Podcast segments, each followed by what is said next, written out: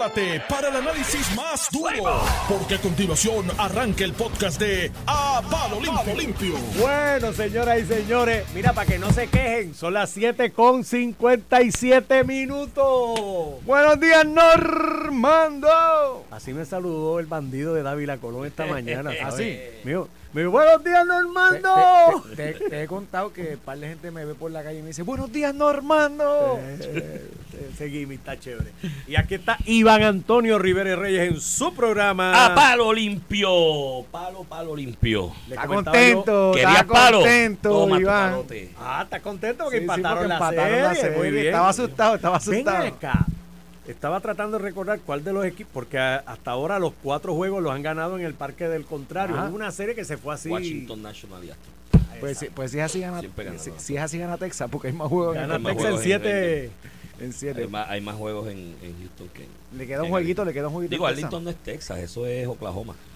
Eso, Tú, tú eres, tú eso es allá arriba, llegando a Oklahoma. problemas con la gente de. Sabes que estuve allá con el Capitán Morales, con David, en, en David. el weekend de 4 de julio, que fue la serie de los Astros visitando allá, que de hecho le, le limpiaron 3 de 4 a los Astros allá. Está Y los como- fanáticos de los Astros que iban allá decían, es que esto no es Texas, esto es Oklahoma. Mira, Oklahoma es allá al, al lado. En aquella montaña es Oklahoma. De hecho, en carro, en automóviles, como tres horas de, de Houston, tres horas y cuatro y media. algo, cuatro y un pichipito. Y Texas, Texas es grande con velocidad. Texas es enorme, Texas todo es lejos de todo. O sea, tú coges un vuelo de San Antonio a Dallas y es como dos horas y tú dices, pero ve acá, si es el mismo estado y eh, queda lejos de ellos mismos. Mira, Mira, cuéntame. este, hay Yo un me quedé de cosas. esperando la encuesta hoy del PNP Bueno, que tirara de los Denis, Denis Los Pérez dijo que corría hasta el lunes. Me imagino que la taquillera la dejaron para el lunes. lunes. para seguir hablando para martes. Para toda la semana hablar de Pero ella. zumbaron los populares ahí, Jesús Sí, Manuel. sí, Papá, sí, sí, sí. la encuesta refleja lo que te llevo diciendo hace tiempo. Sí, es Primero que Jesús Manuel debe estar sólido en esa candidatura y lo hablamos después Si con- es entre cinco, yo creo que el análisis del, del periódico es el correcto. Zumba. Sí, yo creo que Bueno, eso es muy buena pregunta, Normando. Normando, yo creo que podría, hay una posibilidad de que no hay primaria. De hecho, y el, el único, el que está más trancado a la banda es Juan Zaragoza. Y he dicho Iván, yo sé que. Iván, Yo voy a votar por con los atributos, si se primaria. postula, con los atributos que tiene Zar- Zaragoza, que yo se los reconozco, políticamente no tiene impacto. Mira dónde salió, salió último del último. Yo creo que se debe postular. Casi, casi le ganan, no sabe. Yo creo que se debe postular. No, no sabe siempre No, gana. no está seguro, le ganó. Terminó No está seguro. por No, encima no, no, de José Luis Dalmau está y seguro, Zaragoza. no está seguro. No, no, no, no. Sí, no, no. búscalo, la, busca la Lo- tablita. y, papá, lo, por ninguno 0.9%. Juan Zaragoza No está No, seguro. No está seguro. Ay, no está seguro. Y en la del PNP de comisaría también no, No, está, seguro. no. por encima. Si no saca a Ricardo. Rosselló, no. Y no No está está seguro. es una línea. Si, si sale Ricardo Rosselló, no, no está seguro. Adito pa. Palito José contestó ahí que él va a ganarla, no está seguro. Ay, no está seguro. Mira, vamos, vamos a empezar obviamente con, con la encuesta Noticel que lleva eh, tres días, miércoles, jueves, hoy viernes, tres días publicando encuestas, lo ha dividido por temas, este, dice que termina el lunes. Evidentemente será la primaria del PNP el lunes, que yo creo que es lo más taquillero, lo que el más, eh, no sé, de avivamiento, por decirlo de una palabra positiva, ha causado en la cuestión de la discusión pública. Hoy publican varios temas, eh, no necesariamente relacionados entre sí, pero sobre la candidatura a la gobernación por el Partido Popular, lo que yo creo que yo llevo diciendo aquí hace un tiempo, Jesús Manuel Ortiz, eh, básicamente con más del doble del segundo candidato, con 42.6%, no me extraña nada ese número, es el presidente, ganó una primaria a la presidencia, creo que la mayoría del liderato, de hecho yo estaba un poco la alcaldesa lo dice diciendo que estaba con Jesús, Manuel, la mayoría del liderato del Partido Popular, yo creo que hoy está con Jesús Manuel. Luis Javier Hernández, 17.3%, este Charlie Delgado, 16.4%, no estoy seguro, 13.5%, José Luis Dalmau, 5.6% y Juan Zaragoza, 3.8%. El, un poco lo que decía Iván, yo, yo soy el primero que yo le reconozco grandes atributos a Zaragoza. Creo que es una persona que se destaca por su honestidad, una persona sumamente preparada. De esas pocas personas que entran a la política sin, sin, sin necesitarlo, ¿verdad? No, no, no por un interés Con económico. vocación de servicio. Te doy todo eso. Mal político. Eh, no tiene Ah, arraigo. la verdad. No tiene, no necesariamente porque tú puedes decir la verdad y tener arraigo. Sí, bueno, sí. Yo te yo considero a, a- Pedro Pierluisi que él mete muchas veces alguna, lo que la gente piensa que mete las patas, por ser sincero, pero, es muy, sí, pero sí. pero te- gobernador, o sea que yo tiene te reconozco. Digo, ha, que ha ha desarrollado, ha desarrollado juego de piernas para Ah. saber ha combinado, ha combinado eh, tal vez su, su explayamiento, como mucha gente dice, su sinceridad, Bueno, esto- con, con, con éxito político. yo te he comentado a ti fuera del aire, en privado, y lo digo públicamente, pues esto es una realidad. Mi primera reunión, o la primera vez que tuve la ocasión de hablar con Pelusi fue yo siendo presidente de Proela, en una reunión, él siendo comisionado residente en Ujú. Washington, hablando de un llegaste a proyecto de debatir estatus. por él. Con Eso él. fue ya Tú 2017, llegaste a pero este primer encu- encuentro fue 2009, Ujú. aproximadamente 2010 creo, ya él siendo comisionado residente. Sí, su primer cuatrienio Y le comentaba a algunos de los muchachos que me acompañaron en esa reunión cuando salimos que yo decía, o este tipo me está engañando en algún lado, me está mintiendo, o es muy abierto y muy honesto, porque de verdad se sinceró en plantearme a mí, que era un total desconocido para él, eh, muchas visiones que él tenía eh, respecto a este tema del estatus, que quizás no era, eh, qué sé yo, adecuado tú decírselo a una persona que estás acabando de conocer. Y, y yo decía, mira, mano, o me está engañando en grande, o, o el hombre es muy abierto y es muy honesto. O sea, sí ha desarrollado una sensibilidad. Mira, sobre ese tema y la particularidad de Zaragoza como candidato, yo creo que Zaragoza y Perluisi se parecen mucho en muchos aspectos. Salvo uno tiene respaldo político y otro no. Claro, porque lo ha desarrollado una carrera política. O sea, Sí, está sí, pero lo, desarrolló, lo desarrolló desde la primera. Él empezó como comisión residente. Bueno, pero empezó como comisionado residente. Ahí, del saque. En una época. Sacó más votos que Luis Fortuño y que, y Partido que Alejandro García Padilla la, el la, para el la Partido segunda vez. Popular era complicado ese cuatrenio, por alguna razón. ¿no? Sí, Él sí, corre la sí, primera sí, cuando. Fortuño. Sí, pero oye, por- la corrió contra, por Robert- 200 y pico por- contra votos. Roberto Prats, ¿verdad? Fue la primera. que estaba muerto por la No, no, pero era no un fue buen- contra Roberto Fue Salazar. Contra Roberto Prat fue Fue, contra fue Salazar, Salazar, es verdad. Salazar. Fue Contra Salazar. Roberto Prat fue Fortuño 2004. Fue la segunda. que La iba a primera. ganar Fortuño, porque Roberto Prat estaba tratando de vender un discurso en el que él no creía genial, genuinamente, ¿no? Eh, y, pero hay muchas cualidades que se parecen. Eh, otra, personas que están ya en una etapa de desarrollo profesional. Dice que, ya están hechos, ya están pagos, tienen ya sus están hijos, pagos, nietos. nietos. No es que necesiten la puerta giratoria, déjame buscarme el puestito de gobernador para cuando salga de ahí me den contratito de cabildeo, de asesoría, sí, sí. de vaina, porque no, no necesitan de eso. Están en otro mood. Y eso le da una libertad de hacer cosas correctas versus, eh, además Pero la experiencia de la cosa Dice, pública. dice sobrino, esto sobrino, que tiene el carisma de, de un guineo. Sí, pero eso se desarrolla. Mira, Eh, No, no, el carisma no se desarrolla. Oh. No, eso, tú desarrollas un montón de cosas, no el carisma político. Iván, y te lo digo, yo sé que tú lo yo lo respeto un montón, de verdad que y, y le agradezco que esté en el servicio público en parte, porque para tener otro popular, eh, ¿verdad? Ya que iba a entrar uno, Zaragoza eh, es una persona sumamente preparada y conocedora del tema, de los temas de gobierno. y de gobierno mucho.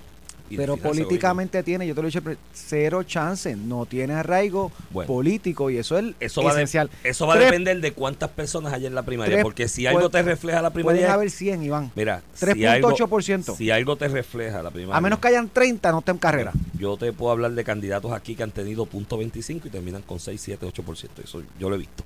Y lo he 6, vivido 7, de cerca. 8%. Está bien. Teniendo punto .25. Está bien, pues. Pero es un crecimiento cuánto? De mil por ciento. o. Ah, de 1000%. El asunto es que la primaria, la encuesta refleja algo bien importante. Si es entre dos, las posibilidades de Jesús Manuel se reducen. Sí, sí, porque Si es entre 4 o 5, aumentan. Porque aparentemente, digo yo aparentemente coincido no, contigo. la encuesta establece que él no llega a la mitad de los votos de los que se identificaron como populares, ¿no?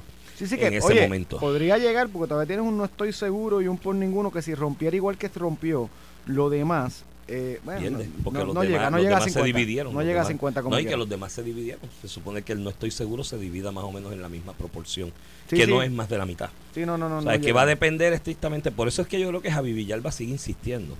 Porque Javi Villalba dice entre dos por poco me lo limpio. ¿Me entiendes? Me quedé en 2%. Yo creo que va a depender en gran medida de eso. Charlie Delgado, sus últimas expresiones me da la impresión Ese de que si es más de dos, él va para el No, no, Senado. ese sacó, no, si es más de dos, no. Si hay primarias, él sacó el bote ya. Y de hecho, cuando tú dices, si alguien quiere primaria, yo voy para el Senado. Si tú abres esa puerta, pues ya, pues quiero primaria, vete para el Senado. Tú sabes. Eh, aparentemente ahí va. Y Javi yo creo que entiende que José Luis Dalmau no ha descartado. El silencio de Pero, José Luis Dalmau pero sabes me- qué, y by the way, el más recursos económicos que tiene por lo menos hasta el último trimestre que se reporta en el control electoral es, un, es José Luis Dalmau con 100 mil, 100 mil, 10 mil, do- 110 mil No, y dólares. si corre tú vas a ver que eso va a incrementar. José Luis Oh. Dalmau siempre a última hora sacan chavo de donde pero, no hay, pero, de momento pero, igual no, Iván, nuevamente, políticamente tiene un problema. Tú no puedes correr con un 5.6% a un año. De la, ¿A qué? A nueve meses. 10 meses de la primaria. No hay break, Iván, no hay break, no hay break. Está muy rezagado. Tú me, a mí- tú me dices a mí un Charlie Delgado, un Luis Javier Hernández que quiera venir de atrás y poner la pelea, yo te puedo comprar esa. Ujú. Con 5.6% y 3.8%, Iván, no, no, no y no. Sí, la encuesta está bien. Claro, pero yo creo que los números. Sí, no, no. parte- no, no, y esto es un retrato de hoy. Yo estoy, estoy contigo, estoy contigo 100%. Pero si vamos a analizar lo que es la encuesta. Oye, y, y te tengo que decir, ayer la- incluso escuché un análisis de Aníbal Acevedo Vila diciendo que él no conocía a la encuestadora, pero que hizo un No, research. Que hizo un research y que estos tipos son mundiales, que pegaron las últimas dos elecciones de, de Estados Unidos. Eso no quiere decir que van a encuestar bien Puerto Rico, ¿verdad? Pero Puerto Rico tiene Eh, unas particularidades. ahora está en Hay Argentina, eh, están las elecciones del domingo en Argentina. Este, a ver cómo, Va a cómo, ganar, mi- cómo va va a ganar. Es- Yo creo que está en segundo lugar. pero se los limpia. Vamos a ver, vamos a ver cómo va eso. Mira, pero eso es en cuestión del Partido Popular. En votación de la elección general, le preguntaron a las personas por cuál, va- por cuál, va- por cuál partido piensa votar para gobernador en el 2024. Esto es elección general. Eh, 33.2% dice que por el PNP. Que si te fijas, Iván, es exactamente el mismo por ciento que sacó Pedro Pierluisi en las pasadas elecciones. O sea que Pedro Pierluisi ganó con el core del PNP. ganó con el court eh, del PNP, pero además de eso, este eh, Iván eh, él lo, ha, lo ha mantenido. Y te digo que lo ha mantenido. Voy a buscar la estadística aquí porque la leí. La leí ahorita. Este el saca 20 33.2. En la elección general el PNP, pero Luis sacó 33.24. O sea que eh, de- después de haber gobernado tres años y medio, ha mantenido, el, por lo menos lo que es la encuesta, ¿verdad? El mismo apoyo. En el caso del PNP, la encuesta va a estar más certera porque conforme a los números del primer día, en esa muestra de 2.000 de 2.300 y pico hay mucho más PNP. Sí. Sí, sí, de O sea, una eh, muestra más grande. Es una, es una muestra más pero grande pero cuando tú preguntas por quién tú vas a votar, tú dices a nivel de primaria, pero en la elección general, Claro. eso es todo el mundo. Este Y si tú te fijas, el PPD, que si va a votar por el candidato del PPD, 28.7%, que eso contrasta con 31.75% que sacó Charlie. O sea, el PPD ha perdido apoyo. Mírate esto, mírate el, el- el escenario. Es que yo creo que Charlie sacó votos más allá del PPD. Pues, pues, esto El lo sector más pero conservador. Esto, esto da esa línea que tú dices. Proyecto Dignidad obtuvo 5% inferior al 6.8% que había sacado en la elección general. Eso tiene un 2% Ah, de eh, error, pues, pues, pero se ha quedado ahí. Para la gente que decía que Proyecto Estático. Dignidad eh, iba a explotar, pues, pues no parece. Este, la alianza. Preguntaron, porque ya lo juntaron todos, no lo separaron. Alianza entre el PIB y Movimiento, Ciudad- Movimiento, Ciu- Ciu- Movimiento Victoria Ciudadana. Y de esto es que te quiero hablar porque lo hemos hablado muchas veces Sí. y mírate lo que, lo que está ocurriendo. Saca un 11.4%. Cuando le preguntas sin candidato, mira, ¿por quién tú votarías? Victoria Ciudadana y una alianza entre Victoria Ciudadana y el PIB, 11.4%. Si tú sumas lo que sacó Victoria Ciudadana y el PIB en la pasada elección, 27.53, o sea, 16% menos, dice que votaría con ellos en alianza, que tiene dos, dos efectos. Y después te lo voy a explicar porque lo- lo- la, la encuesta refleja estos dos efectos. Primero, no todo el que votó por el PIB o por Victoria Ciudadana está, está dispuesto a votar por ellos con, con, con- con alianza. ¿Por qué? Porque Victoria Ciudadana representa unos valores eh, comunistas, socialistas, para mucha gente, ¿sí o no? Si, si- si no Bueno, es cierto, tiene no un es cierto. sector- Tiene un sector socialista. sindicalista, así hay gente que lo ve. Y hay personas del PIB que votan por el PIB que no quieren esa alianza. Igual hay personas de Victoria Ciudadana que votaron por Victoria Ciudadana que son PNP estadistas o populares y dicen yo no voy a votar en una alianza con un partido independentista. Juan Dalmau Cuando- cogió mucho voto de estadista. Por eso, cuando tú lo sumas como alianza, vas a tener este efecto, que lo lleva incluso a 11.4%, menos de lo que eh, sacó eh, Juan Dalmau y Alexandra Lúa, independientemente los dos, por separado. 14.4 expresó que no sabía por cualquier eh, eh, partido votaría. Este, cuando tú le preguntas, por aquí había otra, después la de Juan Dalmau, cuando tú preguntas eh, cuál partido tú crees que ganará las próximas elecciones. Y aquí, aquí esto te refleja movilización. ¿Por qué el PNP tiene más movilización? ¿Por qué ha hecho convenciones, el otro no? ¿Por qué los candidatos del PNP tienen mucho más recaudos que los demás del otro partido? Porque además de que la intención del voto es favorable a ellos, como escuchamos a, como hablamos ahorita, más allá de eso, Iván, la gente sobreestima el poder del PNP para ganar las próximas elecciones. Acuérdate que sacó 33% en lo que te leí ahorita, de la gente que votaría, pero 38.5% diría que el PNP es el que gana las elecciones. Y 28% dijo que votaría por el PPD, pero solo 15% piensa, que, el PPD va a ganar. Entonces, eso te crea un problema de percepción. No, no, tú preguntas por ahí a los populares. más o menos lo que Tú y yo tenemos panas populares que están incluso en campaña del PPD. Y tú le preguntas y dices, yo sé que esto nosotros la tenemos cuesta arriba y que posiblemente pierda. Por eso, pero eso te, Y la ciudadanía en general, por eso la primaria que capta más la atención es la del PNP, que, es, la primaria, ¿no? Por eso es que, por eso es que te digo que el, este llamado eh, el, ¿verdad? el, problema o, el reto que tiene el Partido Popular es más allá de que si realmente tiene los votos o no, es que la gente piensa que no puede ganar. Iban 15%, o sea, de cada 100 solamente 15 personas piensan que el PPD tiene opción de triunfo en las próximas elecciones. Pues tienes un problema de recaudación, de movilización, de candidatos, porque no tienen candidato en San Juan. Porque tú Ya apareció. Dicen que eh, una señora, ¿verdad? Terestela, González Denton, ex director de turismo, muy capacitada, muy competente, conoce de administración pública, gestión, es En el mundo político es un cero, por más preparación que tenga, Iván, en el mundo político no se conoce. Pero la gente se vende, chicos, pues eso son las campañas. Yo, te veo a ti como que en negación con las pero posibilidades. Pero no, es una cuestión de, posibilidades, Iván, es una realidad de que para eso, tienes que venderte de aquí a un año. Para eso están las, bueno. 12 meses, Iván. En mayo, en mayo del 2010. Charlie Delgado tuvo ese problema y llevaba 20 años de alcalde. En mayo del Charlie Delgado, Luis Javier tuvo ese problema y lleva 12 años de alcalde. Mayo, en mayo del 2019 si tú me preguntabas a mí, yo te decía que como único Ricardo Rosselló perdía las elecciones era que lo cogieran violando una monja en Viejo San Juan. Ah, las cosas pasan, sí, sí, las cosas pues, pasan. y las candidaturas se... Estás apostando en lo improbable.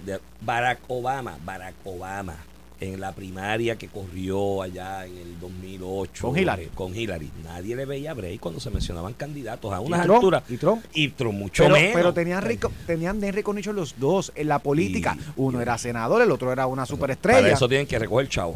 Eso ah. se compra con billetes. Tienen que recaudar dinero. Por eso, pero ¿y el Partido Popular está en posición en San Juan de recoger dinero? Bueno, eh, Maristela, Terestela puede recoger dinero. Tiene gente cercana que que recoge dinero. Esa apuesta te la coges como tú quieras. Mira. No, no, yo no estoy diciendo que va a ganar. Estoy diciendo que.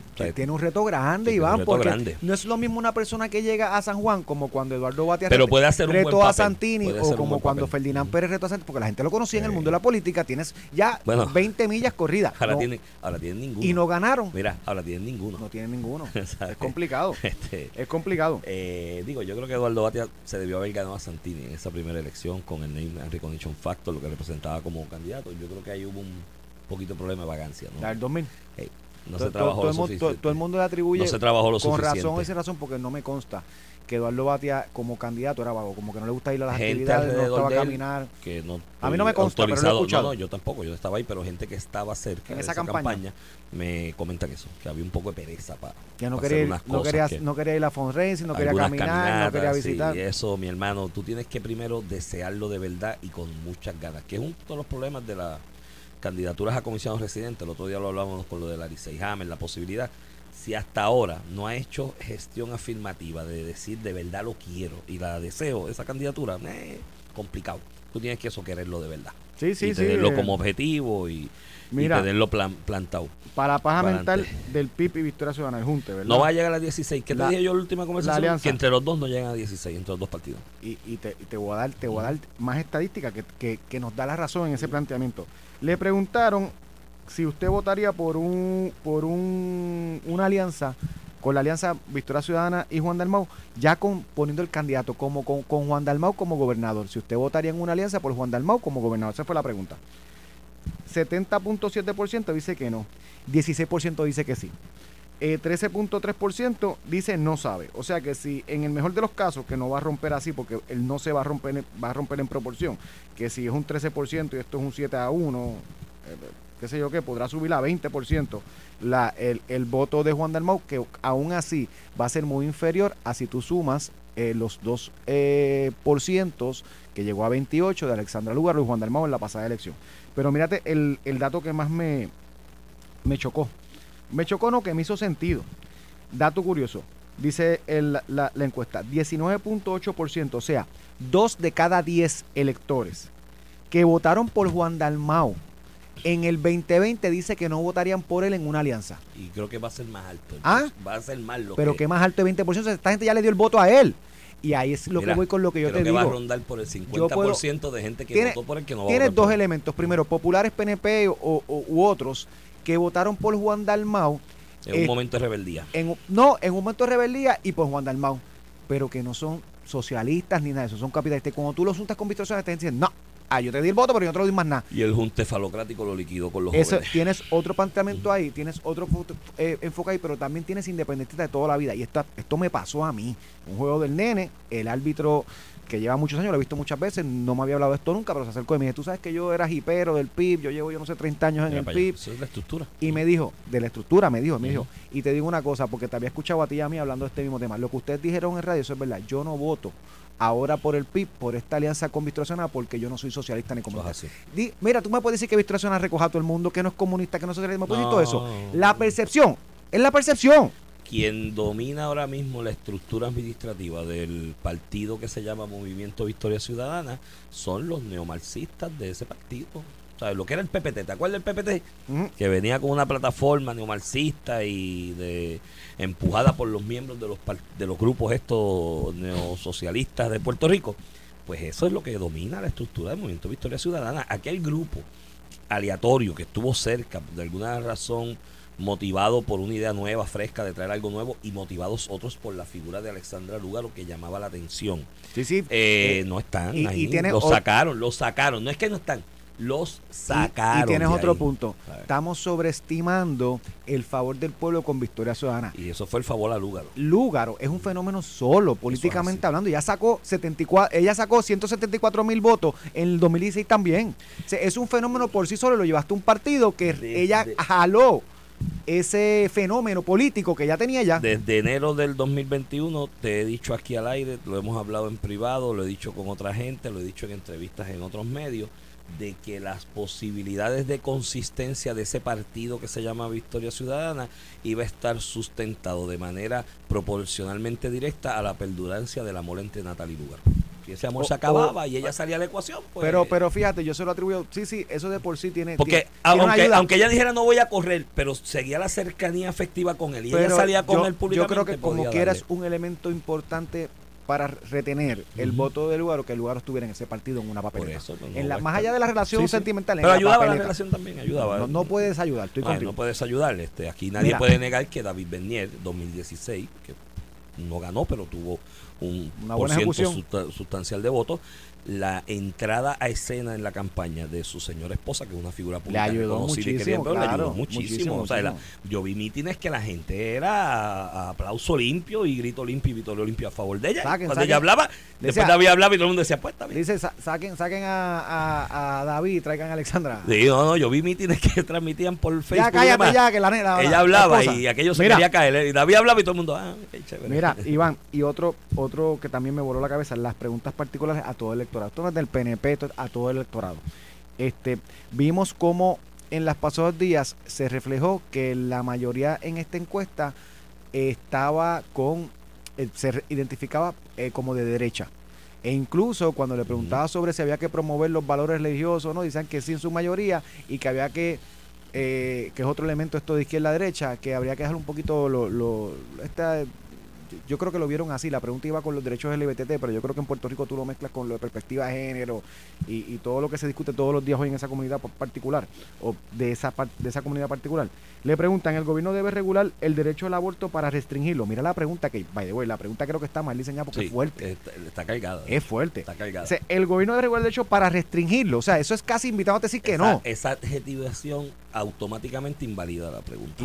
Por eso es una pregunta a nivel de, de- que es fuerte. Ya. De No, hecho, no, es que- eh, eh, una persona que incluso está a favor de regular el aborto, tú se lo pones así y titubeas. Pero mira, Cuando tú haces preguntas cuestionarios por una encuesta, tú tienes que revisarlas y revisarlas porque cualquier adjetivo que opere un, o- Para que active un operador de óptico en el subconsciente para restringirlo. ¿Y automáticamente qué, está en y, duda. qué, ¿Y qué es restringirlo? Puede llegar al punto de que no puedes tenerlo. Por eso. O sea, que no puede abortar nadie. no, que no es una carga negativa. que es- Restricción es, una carga negativa. que no es ni la posición de Proyecto Dignidad, porque Proyecto Dignidad lo que quiere es regularlo para que por trimestre lo puedas tener, pero puedes tener el aborto. Ningún modelo o sea, de que ni hasta lo más derecha en este tema lo llevan a lo que la pregunta Al es. de. Pero escúchate.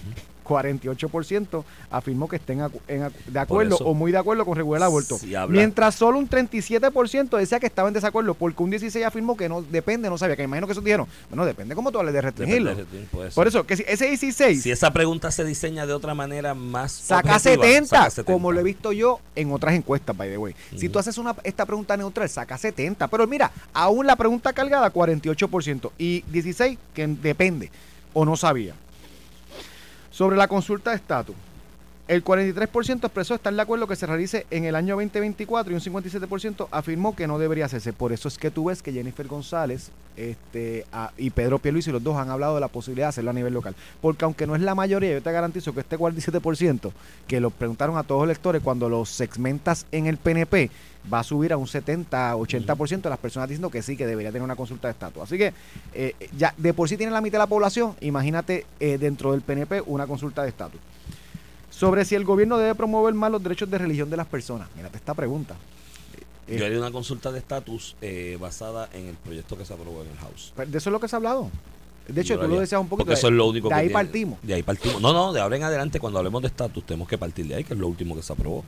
Si se, debe si se debe respetar más los derechos de religión de las personas, esa es la pregunta. 51% expresó que sí, eh, eh, o que estaban de acuerdo o muy de acuerdo. Y 35% expresaron estar en desacuerdo. O sea, para que tú veas que a lo que voy es que con todas las preguntas de este cuestionario cada día se confirma lo mismo. Puerto Rico es una jurisdicción política conservadora. Para los demócratas que tú sabes que en Estados Unidos piensan, en- a nivel federal piensan que Puerto Rico va a ser un estado demócrata Un con valores demócratas. un cuatrenio dos, mientras se den cuenta que el ingreso y el bolsillo no está sustentado al estado de beneficencia que promueven los demócratas, vas a tener un estado Mira, republicano. Iván, la pregunta, ¿el gobierno debería trabajar en avanzar aún más los derechos y protecciones de los ciudadanos LGBT? Esta, esta pregunta está cargadísima para que tú contestes que sí. O sea, ¿quién se puede oponer a que tú protejas Los una derechos, comunidad particular? O sea, yo hubiera contestado que sí, que el gobierno debe Sí. trabajar, no solamente es LGBT, los religiosos, lo, lo que sea, todo, cualquier sector, los Está judíos, la- está cargada. cargadísima. ¿Y tú sabes cómo fue la pregunta? 61% dijeron que estaban en desacuerdo. Pero para que tú veas que Puerto Rico no es una jurisdicción liberal y los políticos eh, dentro de mi partido Pecan de eso. pecan de Pero no lo hacen, también, eso. lo hacen también para tener acceso a los medios, porque el político que irvana un discurso en contra de eso, mucho medio lo que hace es que lo, lo tira a la mofa, la chacota y demás. Para mucho medio, el político simpático es el que carga ese, ese, ese tipo de línea, ¿me entiendes? Discursiva. Y creo que mucho político lo que hace es, déjame decirlo así, para que me entrevisten y salir en los medios y ganarse ese name and recognition factor, ¿no? Que yo creo que se lo deben ganar a fuerza de dinero, recaudar y al margen de estar congraciándose con ideas que no son las que ellos profesen. Porque muchos de esos políticos que se expresan, Ramón, a favor de esa agenda o a favor de ese, de, este- de ese discurso o de esa manera de pensar, de esos valores, ¿no? Porque son, a la, tal- a la larga son paquetes de valores que tienen las personas. Muchos políticos que se expresan a favor de ese paquete de valores, Ramón, no lo creen. Lo dicen para que pues la prensa lo trate bien, le rían las gracias, lo entrevisten, lo pongan en el spot y ellos pues incrementar su na- name recognition factor en la ciudadanía. Y pero coincido contigo de que la encuesta en ese aspecto, con todo y lo mal del diseño de las preguntas, pues están horriblemente redactadas y diseñadas. eh, esto es una jurisdicción conservadora que en una realidad de estatus de, de estadidad, ¿no? de integración formal a la federación, aquí serían demócratas un cuatrenio o dos, cuando se den cuenta que, Cuando que ese estado de benefacción no depende No, no, de, de lo Cuando otro. empieces a discutir, porque en Puerto Rico nosotros vivimos aislados, cuando empecemos a discutir las propuestas republicanas De y demócratas, van a correr. Mira. Iván, con eso vamos a la pausa, regresamos breve, no se despeguen, que te voy a dejar, yo tengo tribunal hoy, pero te voy, a, Ah, dejar con, ¿verdad? te voy a dejar con un invitado especial. Estás escuchando el podcast de A Palo Limpio de Noti1630. De regreso aquí a Palo Limpio por Noti 1630, edición de hoy, viernes 20 de octubre del 2023. Gracias a Dios que es viernes. Te Iván Rivera quien te habla. Acompaño al licenciado Ramón Rosario Cortés y Valiente. Muy buen día, Iván Antonio. Mira, yo tengo compromisos profesionales, pero te dejé aquí con un cuarto bat de que me va a sustituir la segunda media hora que tiene un anuncio de un de una agenda que tiene el Departamento de Salud, pero después de eso, chavalo, con todos los temas que tú De todo esto, no, hay varios temas que yo quiero hablar con él porque he hablado con medio mundo menos conmigo. Ay, éxito bien. allá en esas gestiones propias de tu género. Mira, este éxito, doctor éxito. Carlos Mellado, buenos días, gracias por estar días, aquí con días, nosotros a estas horas de la madrugada. Gracias por la oportunidad. Pero venga, tú no pasaste por ahí por una panadería, una cafetería antes de llegar para acá. Chacho, pasé como el carrito del gas. Las millas. He ido a muchos sitios. Mira, me dicen que hay unas clínicas Sí, sí, el Departamento sí, mira, de Salud. Iván, una iniciativa que tiene el Departamento de Salud, Destino Salud, esta es la cuarta edición Nosotros estamos, ¿verdad?, visitando municipios donde obviamente en Puerto Rico hay escasez de especialistas y queremos llevar a esos especialistas. Hemos estado en, primero en Río Grande, luego en Patilla, luego en Isabela. Ahora vamos a estar mañana sábado 21. El registro es de 8 a 12 en el Coliseo Tomás Dones del municipio de Fajardo. Allí vamos a tener cardiólogos, vamos a tener fisiatras, vamos a tener neumólogos, vamos a tener psiquiatras de adultos y niños, vamos a tener psicólogos, terapia. Va a estar WIC con toda, ¿verdad? Toda la, van a tener necesidades para adultos, niños. Va a estar el servicio para, ¿verdad? Para las personas que quieran matricularse con WIC. Va a estar Medicaid también, que estamos en el proceso de recertificación de los pacientes de Vital y de Platino, que es importante que se haga. O sea, va a haber todos los servicios del Departamento de Salud, charlas educativas, o sea, que, que va- no, no, no la- nadie la va a pasar mal allí, totalmente gratis. Invitamos a todos los pacientes, no tan solo de Fajardo, de las islas municipios, de toda la región, de San Juan, de donde quieran, incluso al dermatólogo, eso no se De consigue en ningún lado. no hay. Este, así que Las fechas de ahí. nuevo, fechas. Otra- Vamos a estar mañana, sábado 21. Posteriormente vamos a estar anunciando que vamos a estar en Camuy, también vamos a estar en Barranquita, vamos a seguir di- en por diferentes toda la, isla. Vamos a tratar de abarcar los, los mayores municipios. saben, mañana es en. Fajardo. Pues además de llevar el servicio, recogemos datos importantes para el departamento. Mañana es en Fajardo. Eso es en la cancha, ¿no? En la, En el Coliseo Tomás en el Coliseo. Tomás de Faldo, ya saben, toda esa gente de toda esa área este. Río Grande, para allá, bueno, Carolina, cerquita, Carolina, Río ir. Grande, Luquillo, Fajardo, Gratis, no hay que tarjeta, Maunabo, nada. Usted nada. llega allí y allí van a estar los especialistas y si usted está pe- pendiente de consultarle a un especialista por una condición que usted entiende que Lo va a tener gratis. lo va a tener gratis, más el entretenimiento y las charlas y demás. Charlas, eso está muy bueno, eso hay que hacerlo por toda la isla. Sí, Yo sí, creo que es una manera de, Vamos a replicar. de atacar y que la y que la gente pues tenga allí sin ningún tipo de restricción llegar pero mira eh, hablando de temas de salud el estado de derecho actualmente es que ya no es compulsoria la colegiación de los médicos hay una reconsideración ahí eso es parte del proceso de, de mi experiencia y ya yo vi el escrito soy abogado en ese caso vi el escrito de reconsideración no hay nada nuevo que se plantee en el mismo que yo entienda que deba mover el ánimo del Tribunal Supremo a cambiar la votación original respecto a este tema.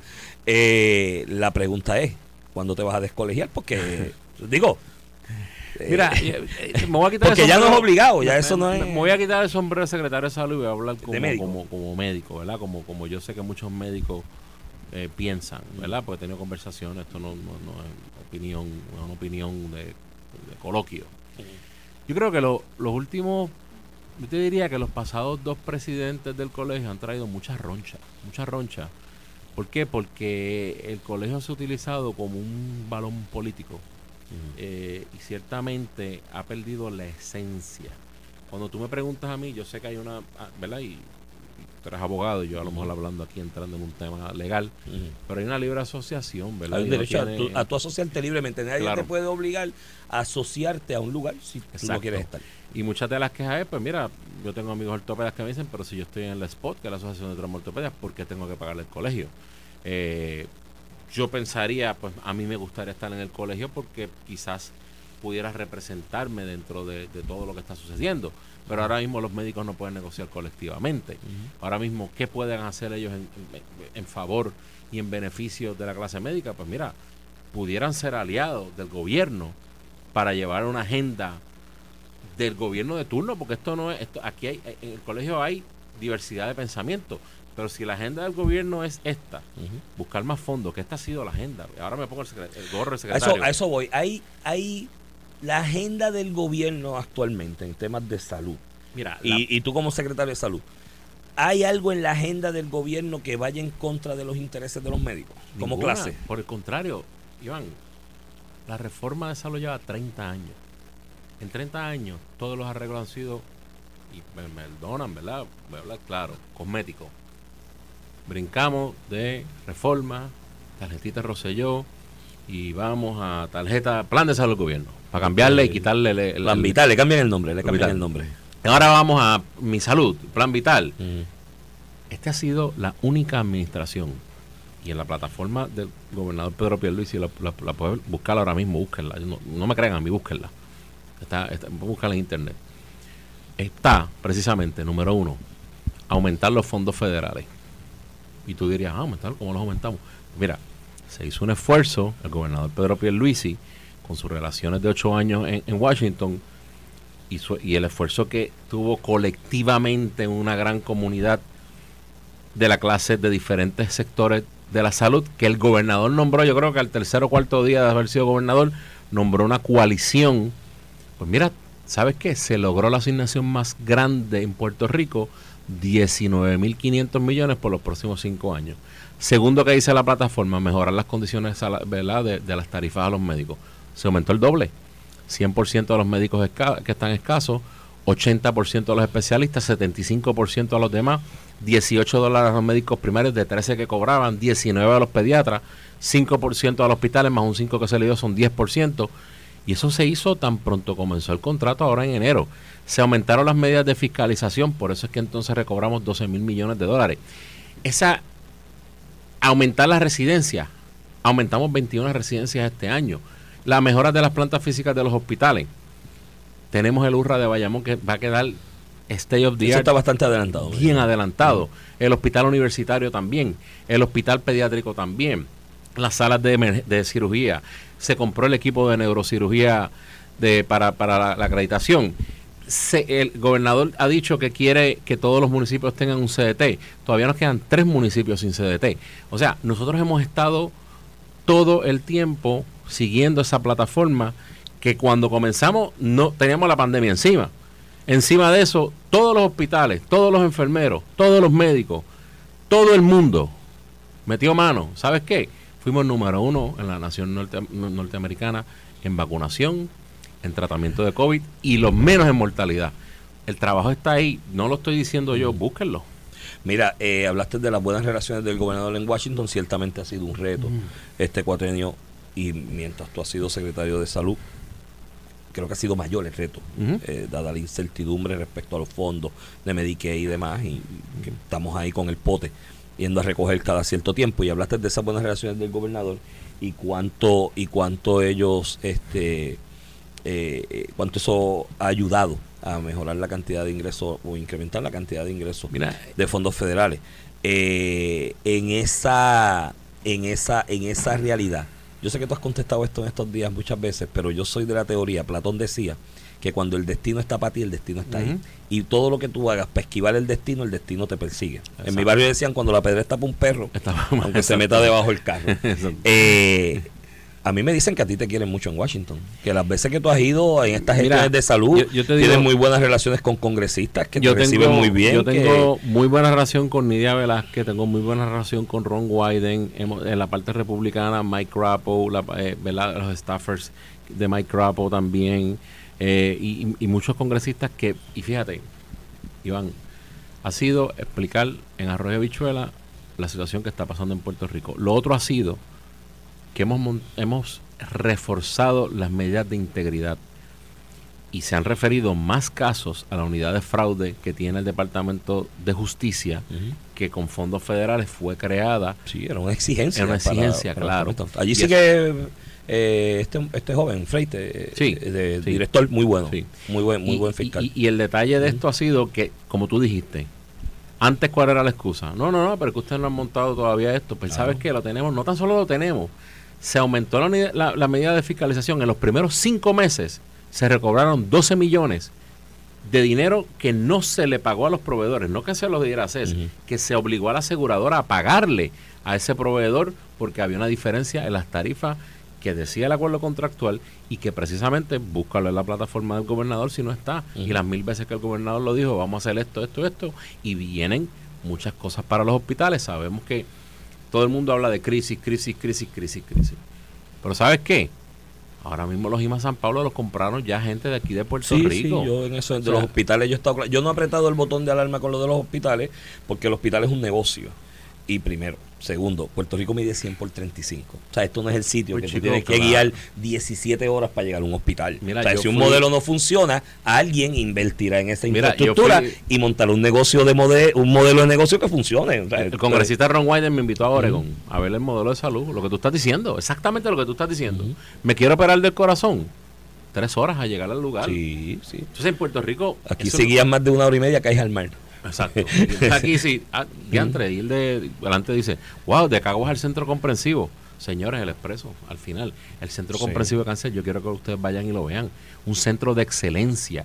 Ya el Centro Comprensivo, que también era un Eso- proyecto. ven acá, ¿cómo va eso del centro comprensivo? Centro- Porque para mí yo fui, yo me resistí a esa idea. Yo decía, tú quieres hacer un centro comprensivo, invierte dinero en el oncológico, invierte en auxilio mutuo que tiene su unidad de Te soy honesto, te Y soy- tú inviertes ahí y creas un gran centro comprensivo con todos los hospitales que están alrededor que tienen proyectos. Pero hacer- ya está allí y ya gastamos los chavos. Eso estaba allí vacío Yo porque no tenía chavos para yo te voy a ser bien honesto. equiparlo. Yo pensaba idénticamente. que Ok. tú. Es- más, cuando yo empecé secretario, vamos a ser más honestos todavía.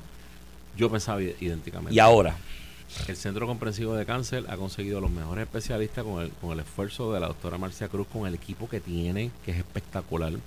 Tenemos cirugía robótica urológica, tenemos cirugía robótica este, ginecostétrica, ahora se va a adquirir otro robot más. El hospital está lleno. Vamos a mudar toda la unidad del hospital universitario de trasplante de médula de, pacientes de leucemia.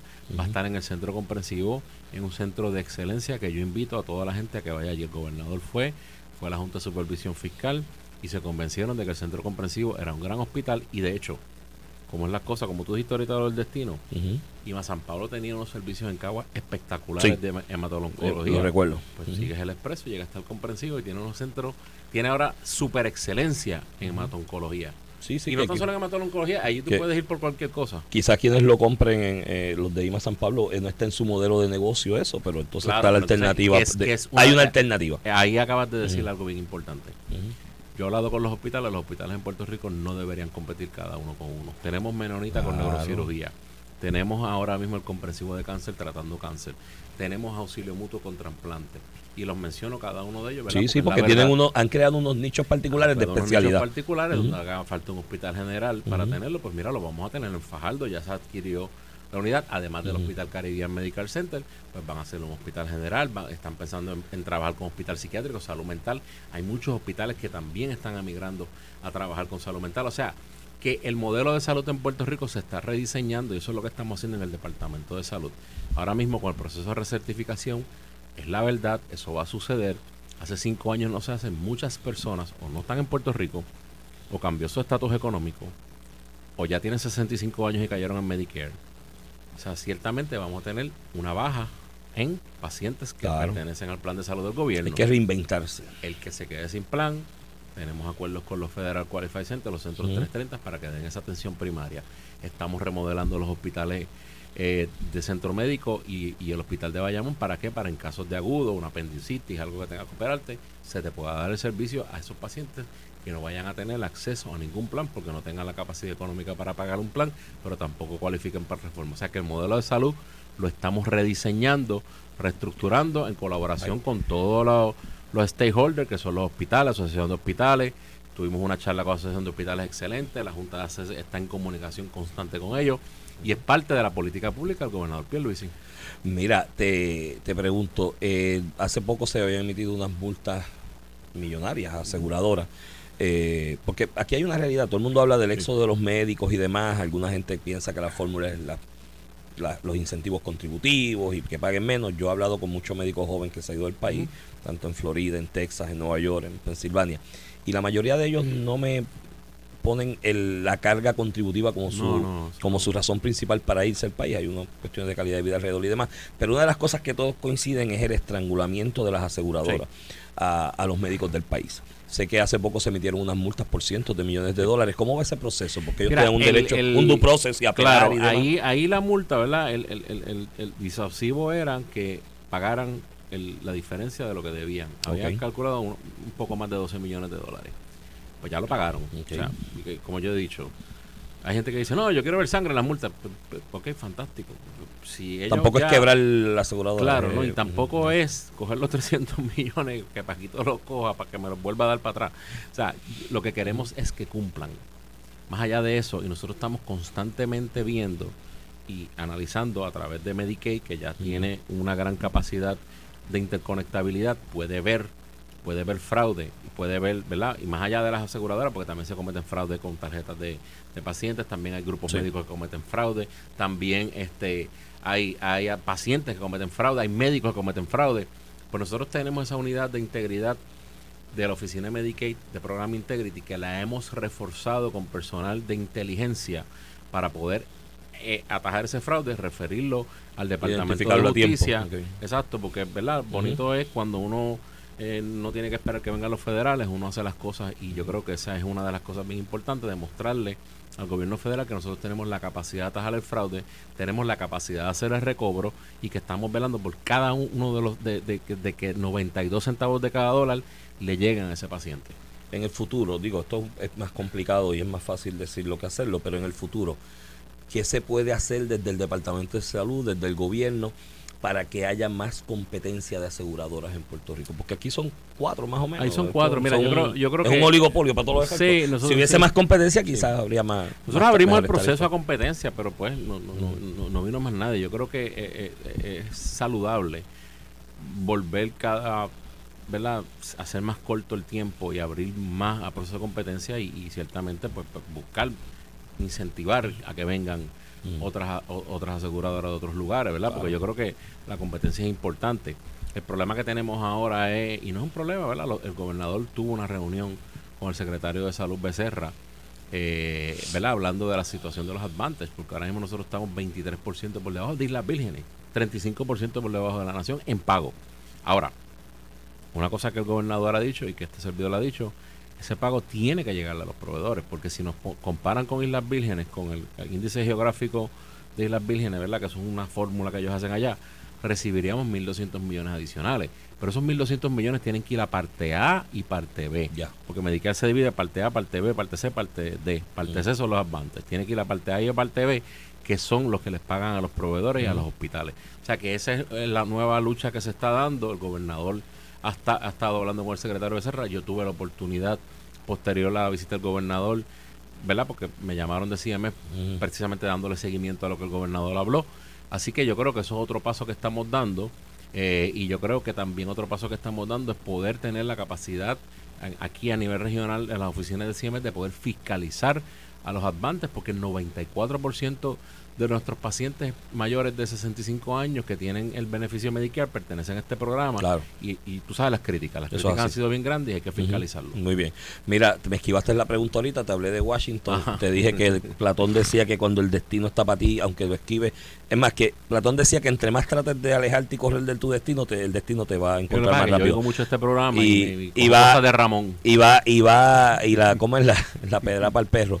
Eh, Washington, sigo mirando el panorama, no se ve nadie. Una de las figuras que más ha resaltado en la opinión pública cuando se menciona de posible candidato a comisionado residente eres tú. Quizás tú no quieras y te guste mucho salud y estés haciendo, y yo te lo reconozco, no es porque estés aquí, si estuviera, no estuviera haciendo el trabajo te lo decía igualmente, porque hay otros que se lo digo de frente, eh, de igual manera, pero a pesar de eso, sí llega el momento en que las condiciones históricas lo exijan. A ti te gusta Washington, lo has Mira, hecho bien. Me ma- dicen que tus relaciones allí son buenas, eh, conoces la idiosincrasia y has sabido moverte entre ellos. Si te toca. Mira, yo, yo siempre he dicho, pues, yo estaría donde el pueblo de Puerto Rico entienda que yo le sirva, ¿verdad? Eh, porque a mí me gusta el servicio público, yo fui procurador del paciente, ahora soy secretario de a mí el servicio público me apasiona.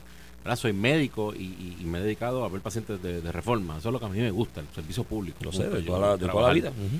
Eh, mano, si, si el pueblo entiende que yo sirvo de esa manera, pues mira, pues, pues lo analizaría de una manera, ¿verdad? Este, eh, analítica desde el punto de vista si, si yo tengo el favor del pueblo, si la gente me quiere allí, si hay, hay- hay muchas variables que uno tiene que analizar, ¿verdad? Porque esto no es como que eh, me compro el carro, ah, yo quiero el azul, no, yo quiero el rojo, o sea, no, no. No, no, no Eh, puede ser por capricho, tiene eh, que o sea, ser. tiene que ser analizado. Pero Y, y, y obviamente, y he dicho también que me gusta mucho donde estoy porque yo te diría que en la plataforma de salud del, del, del gobernador Pedro Pierluisi, más de un 80% de las cosas ya nosotros las hemos podido concluir.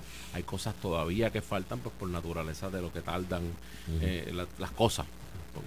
Eh, mudarme, por ejemplo, eso tarda. Son cosas Sí, sí, que, cosas que van a tardar más. Y, y, y, y me gustaría, me gusta lo que hago, el- o sea, me apasiona ser secretario de salud, eh, porque yo creo que ahí uno puede cambiar. Además veo pacientes y una de las cosas que yo digo es, yo estoy en la cadena de abajo y he tenido, gracias a Dios, Ujú. y, y- y la oportunidad que me dio el señor gobernador Pedro Pierluisi estar en- arriba y poder ver la- eh, todas las cosas desde diferentes perspectivas. Y eso pues me, me ayuda a poder darle mejor a él un consejo de cómo hacer las cosas. Este, aunque yo te digo, todo está en la plataforma y, y Ujú. alguien, y, y si, y no es porque sea mi jefe, ¿verdad? Ni que esté aquí diciendo algo que nadie sepa. Él sabe mucho del tema de, salud en- y, y- y conoce, ¿verdad? y estuvo muchos años en Washington, obviamente. Claro, Parte- uno de los temas más importantes para cualquier comisionado residente, el de salud. Exacto, Puerto Rico enfrenta unos Y- retos por su condición colonial de Y cuando él estuvo se lograron muchas cosas también sí, en sí, salud. es una Este, eso es una realidad.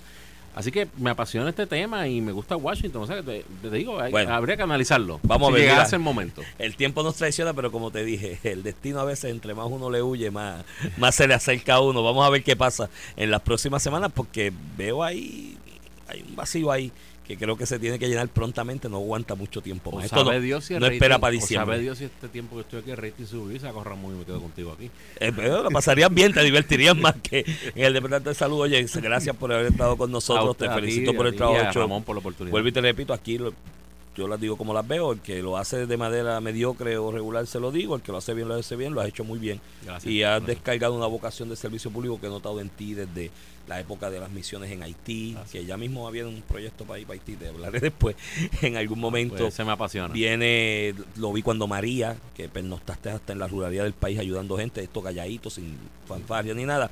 Y ahora pues lo estás haciendo desde una posición donde tienes el poder de hacer cambios.